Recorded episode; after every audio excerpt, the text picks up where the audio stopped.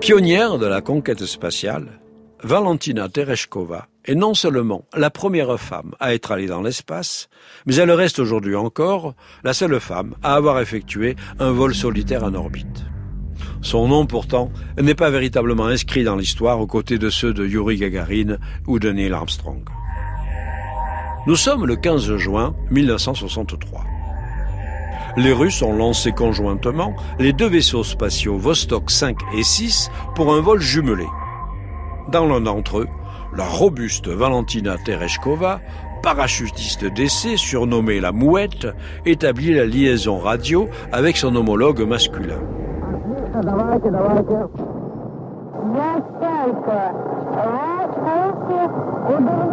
Nous naviguons à une distance rapprochée. Tous les systèmes de nos vaisseaux fonctionnent normalement.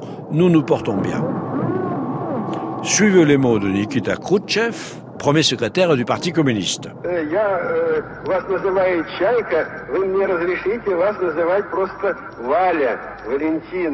On vous appelle Mouette, mais permettez-moi de vous appeler Valia. Je suis très fier qu'une fille de chez nous, une jeune fille du pays des soviets, soit la première à voler dans l'espace en possession des moyens techniques les plus perfectionnés.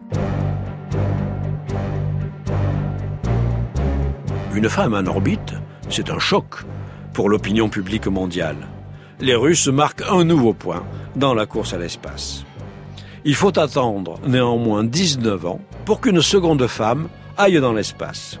Une Russe encore, Svetlana Savitskaya, qui en août 1982 passe une semaine à bord d'un vaisseau Salyut. L'agence spatiale soviétique a reconnu par la suite qu'une tentative d'accouplement humain avait eu lieu à bord entre Svetlana et l'un des occupants de la station. Ils étaient quatre. On ne sait pas lequel fut l'élu ou la victime. Le test était d'essayer de concevoir le premier enfant de l'espace. De retour sur Terre, Svetlana déclara que pendant ce vol, elle s'était bien amusée, sans donner plus de précision, et elle n'aborda plus le sujet par la suite. Les Américains, plus misogynes que les Soviétiques, n'ont envoyé leur premier astronaute dans l'espace qu'avec la navette spatiale. Ce fut Sally Ride, astrophysicienne de profession, qui vola à bord de Challenger 20 ans après la mouette. Plus prude aussi, la NASA démentit une rumeur faisant état d'une expérience sexuelle qui aurait impliqué Judith Resnick au cours de la mission Discovery en 1984. Le deuxième vol de Judith lui fut hélas fatal. En janvier 1986, la navette spatiale Challenger explose 73 secondes après son lancement, tuant une autre passagère, la jeune et courageuse institutrice Christa McAuliffe, avec cinq camarades masculins. La physiologie féminine a été étudiée à bord de la station spatiale russe Mir.